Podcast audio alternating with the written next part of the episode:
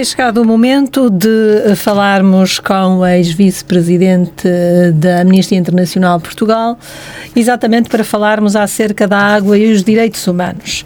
Segundo o secretário-geral das Nações Unidas, António Guterres, a água é um direito humano e ninguém deve ter acesso negado a este bem. A água está, assim, no cerne do desenvolvimento sustentável, faz parte da Agenda 2030, sendo o objetivo número número 6, que defende o acesso universal e equitativo à água potável. Assim sendo, Manuel, é natural relacionarmos a água aos direitos humanos, não é assim? Bom dia, Manuel. Olá, viva, bom dia para si e para os nossos ouvintes. E mais uma vez o meu agradecimento por me convidar para promover algum debate junto dos nossos ouvintes, para pensarmos um pouco em nós e no mundo. Hum. Muito obrigado, bom dia. Pois, uh, é exatamente isso. Uh, mas se há direito humano mais fácil de interpretar como um direito humano, é o direito à água. Hum. Porque sem água não podemos viver, sem água não podemos ter uma vida digna, até pela higiene, etc. Uhum. E, portanto, desde há vários anos, desde pelo menos já anteriormente, mas uh, após 2010, a ONU tem dedicado mais atenção à questão da água como um direito e também uh, um direito humano e também associa muito as questões do saneamento. Os, os técnicos desta área entendem que as coisas estão inteiramente ligadas mas nós hoje, conforme combinamos, iremos conversar fundamentalmente sobre direitos humanos e, queria, e, e a água e, e, queria dizer que, mais uma vez, as nossas conversas pautam-se tendo por base a Declaração Universal dos Direitos Humanos, porque esta declaração é um instrumento importantíssimo onde as pessoas se podem encontrar e juntar de forma a terem um, uma forma de pensamento mais ou menos coesa e unida, uh, e isso é muito importante. A Declaração Universal dos Direitos Humanos foi aprovada em 1948 e continua atual. Mas nessa altura uh, a ONU ainda não falava, ou pelo menos quase ninguém falava, sobre a água e os direitos humanos. Hum. Mas, apesar de tudo, no artigo 25 da Declaração Universal dos Direitos Humanos, aponta-se como um conjunto de direitos o direito à alimentação. Ora, não há alimentação sem água. sem água. Exatamente. Por isso, sendo os direitos humanos um conjunto de condições indispensáveis para a vida humana, a água é de facto o direito, o acesso à água potável, potável, claro. Eh, é de facto um direito importante e que todos os nossos ouvintes devem compreender essa importância e dar a devida atenção. Muito bem. Já agora, já agora, hum. eu sugeria que os nossos ouvintes pudessem consultar na internet a documentação da ONU. A Mónica acabou agora de referir um discurso do António Guterres, o que é muito importante, e eh, na, na declaração, na, na, no, no, site da ONU uhum. há muita informação eh, boa eh, sobre este assunto. Claro que também há em Portugal, como a nossa Constituição prevê direitos humanos muito avançados, a nossa Constituição de 1973, após o 25 de Abril. Há vários instrumentos que nos ajudam a refletir sobre o assunto. Muito bem. Entretanto, a ONU tem consciência que 3 em cada 10 pessoas não têm acesso à água potável. Mais de 2 mil milhões de pessoas vivem em países com um elevado nível de stress hídrico e cerca de 4 mil milhões de pessoas passam por uma grave escassez de água potável durante pelo menos um mês num ano. Sendo que muitas destas pessoas que bebem água de fontes desprotegidas vivem na África subsaariana sendo que 6 em cada 10 não têm saneamento. Um, portanto, sendo a água um bem muito importante, como se poderá garantir que as pessoas menos favorecidas tenham acesso à água, especialmente em período de seca. Manuel Cunha. Pois, uh, as soluções são um grande problema. Isto é, uh, normalmente as pessoas já têm o diagnóstico feito, têm informação, sabem que há carências de água, há o problema da seca até em Portugal, as pessoas têm essa noção. Depois, quando passamos para as soluções, aparecem dificuldades, o, que é natural também. Mas, pela minha parte, eu vislumbro ao fundo do túnel alguma luz uhum. e penso que devemos apostar nisso. Olha, em primeiro lugar, a necessidade de se tomarem medidas para que se reduza profundamente a poluição da água. Isso é importante, muito. A poluição da água é um problema terrível e, portanto, é preciso caminhar nesse sentido. Mas esse caminho também é um caminho difícil. Mas tem uma, uma solução que é que se chama investigação científica e tecnológica. Hum. Estudar, estudar cada vez mais estes aspectos, em vez de se andar a gastar dinheiro com armas, em vez de se investigar para a guerra, estudar para a paz e servir as pessoas. Porque há tantas coisas tão simples que podiam ser resolvidas e há tantas coisas importantes como a água que podem vir sendo resolvidas. Portanto, está a ver, se nós, se, se houver investigação científica no sentido de se encontrarem soluções de reduzir eh, eh, a poluição da água, já damos um contributo. Exatamente. Todos a temos. da água é também um problema que motiva nas populações eh, essa dificuldade, porque às vezes há água, mas imprópria para beber. Pois claro. Então, todos temos o dever de não desperdiçar mas, água. Mas não é, não, não, não é só o problema da poluição da água. Uhum. É também uh, a maneira como ela se utiliza que pode ser otimizada Pois. de modo a que a água possa uh, estar em melhores condições para servir as populações. Exatamente. Portanto, aí eu ter dito que eh, todos nós temos o dever de não desperdiçar a água, temos também o dever de alterar os nossos hábitos, assim como as indústrias tudo devem fazer para não poluírem as águas. Olha, por exemplo, há uma indústria terrível na poluição da água e que deveriam ser feitas investigações científicas no sentido de evitar esse problema, que é a indústria da roupa. É verdade, a têxtil, não é? E também consome imensa água, não é? E, e, e a tinturaria faz uma poluição tremenda. Uhum. Ora, era preciso encontrar soluções para isso. É. E, e, e, às vezes as pessoas podem dizer assim: ah, mas tudo isto demora tempo. Claro, é preciso começar com urgência. Ah, mas tudo isto é difícil. Claro, mas é preciso trabalhar nesse sentido. Exatamente. Eu vou usar dois exemplos otimistas. Eu não sou otimista, porque os otimistas contentam-se com pouco. Eu não me contento com pouco. Mas sou otimista no sentido de que eu encontro na vida social eh, razões que demonstram e mostram que é possível melhorar muitas destas coisas. Olha, uh, quero lhe dizer dois exemplos. Um exemplo é o problema da produção de eletricidade através de painéis fotovoltaicos. Uhum. Em 10 anos, devido à investigação, conseguimos melhorar para o triplo o rendimento dos painéis fotovoltaicos. Quer dizer, nós, por cada metro quadrado de painel fotovoltaico, eh, eh, tinha-se a energia elétrica aproximadamente no valor de 150. Eu estou a simplificar, para não estou a explicar às pessoas, mas é potência, ao fim e ao cabo. E 10 anos depois já se conseguia aproximadamente 400 ou 500, o que significa três vezes mais. Exatamente. Está a ver como quando os, os, recursos da humanidade são bem utilizados, há avanços científicos, tecnológicos em serviço à humanidade. Agora, gastar dinheiro em armas, depois não há dinheiro para estas coisas. Mas, claro. Mas eu quero dar um outro uhum. exemplo que a investigação científica mostra. É que nós hoje temos a, a iluminação eh, com equipamentos chamados LEDs. Sim. São diodos emissores de luz.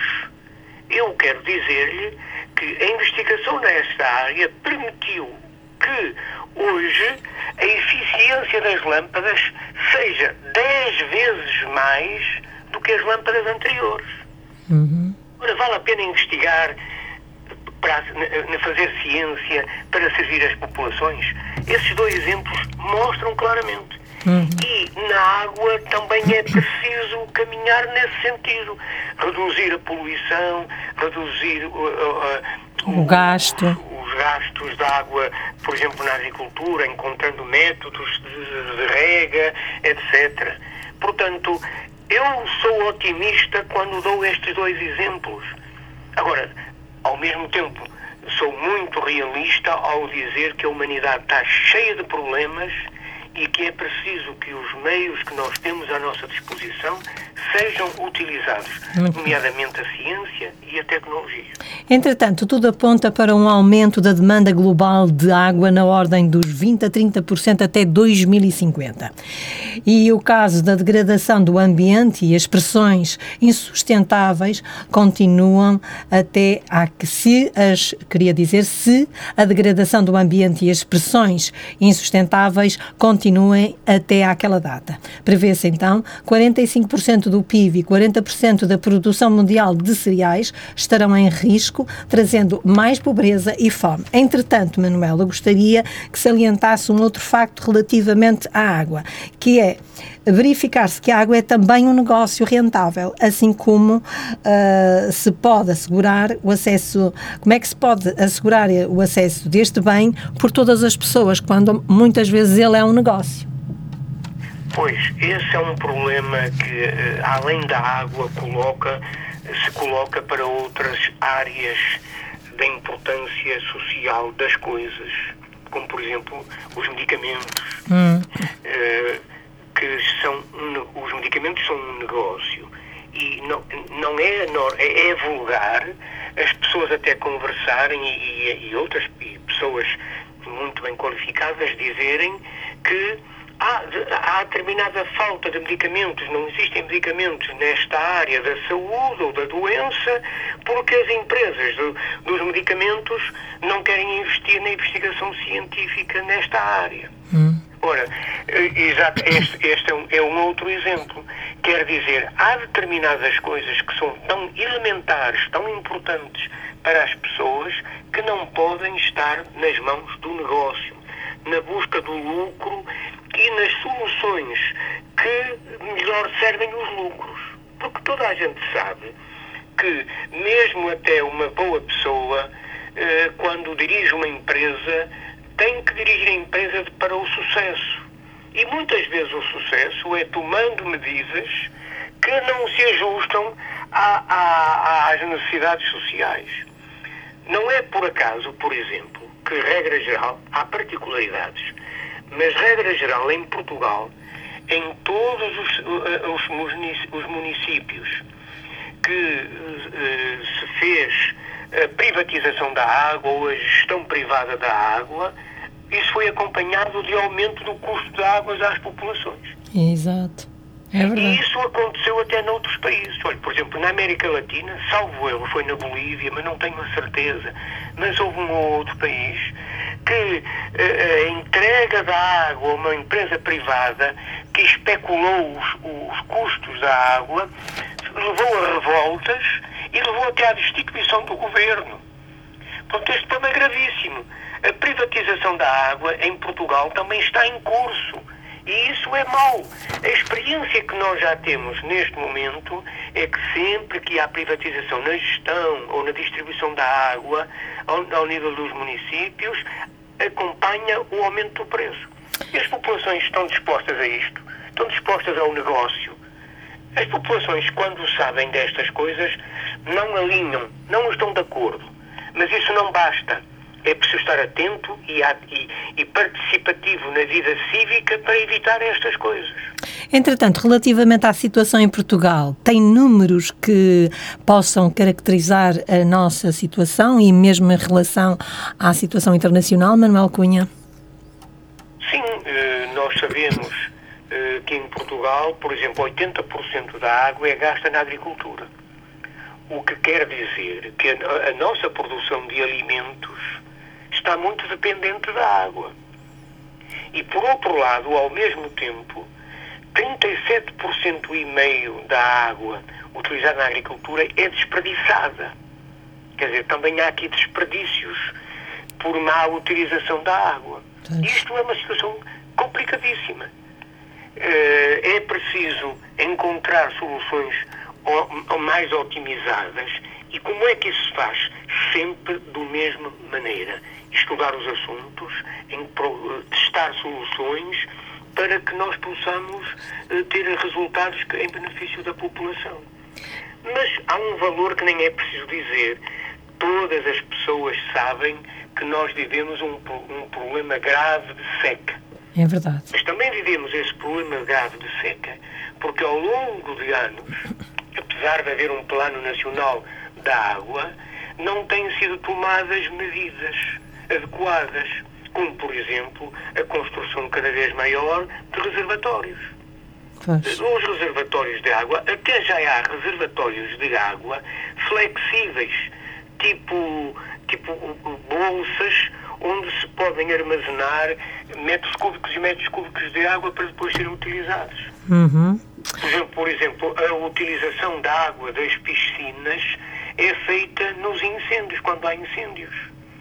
Olha, por que não então promover a construção de, de piscinas a maior número eh, para que possamos superar estas dificuldades?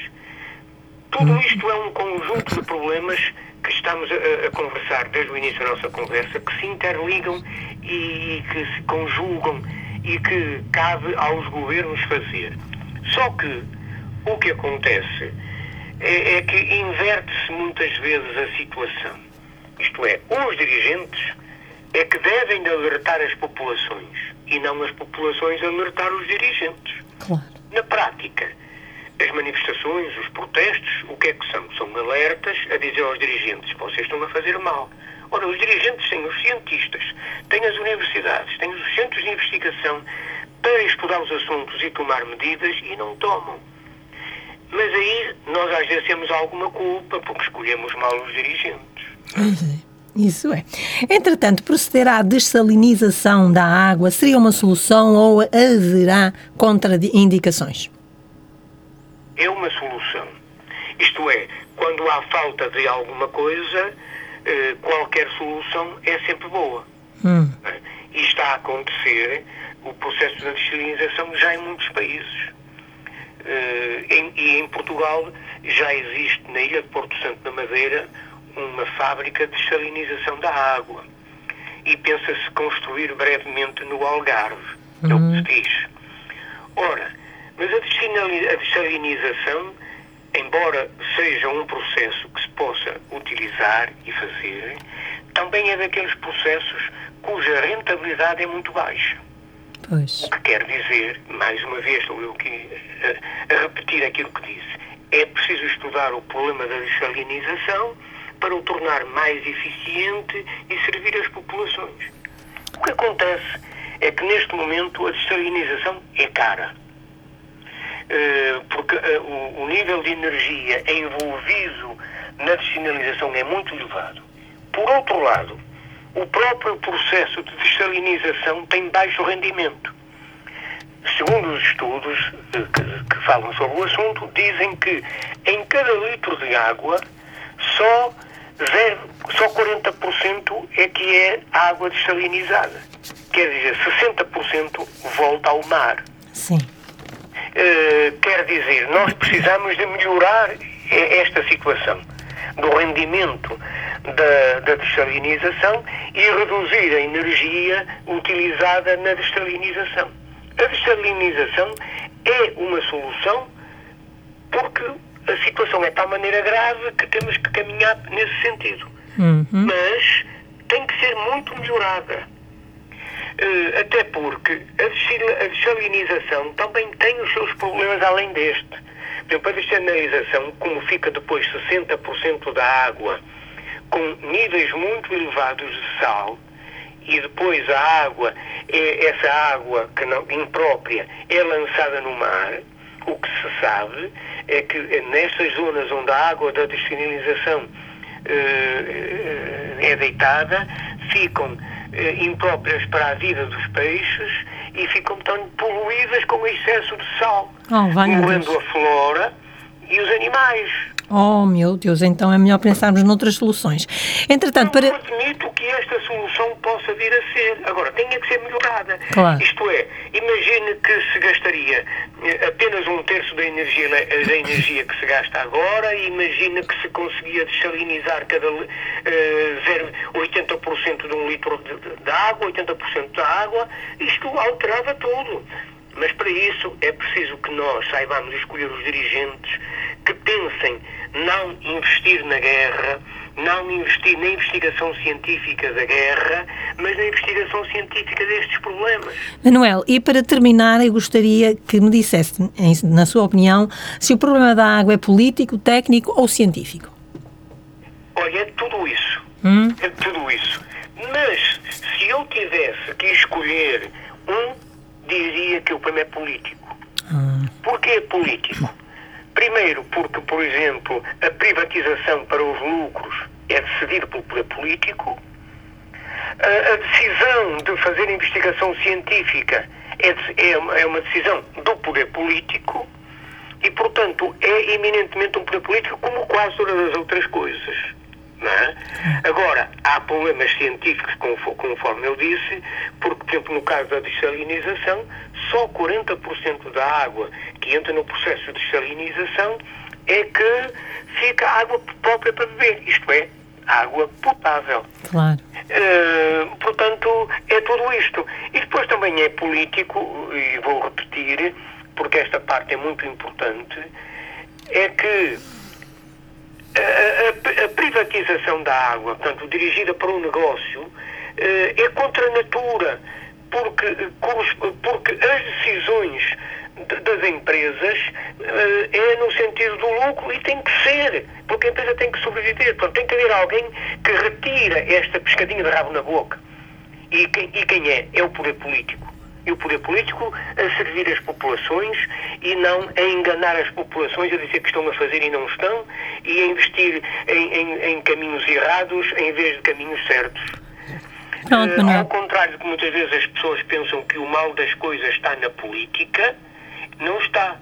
As soluções passam pela política e depois as decisões tomadas pelos políticos no sentido da investigação científica, da utilização da tecnologia, etc.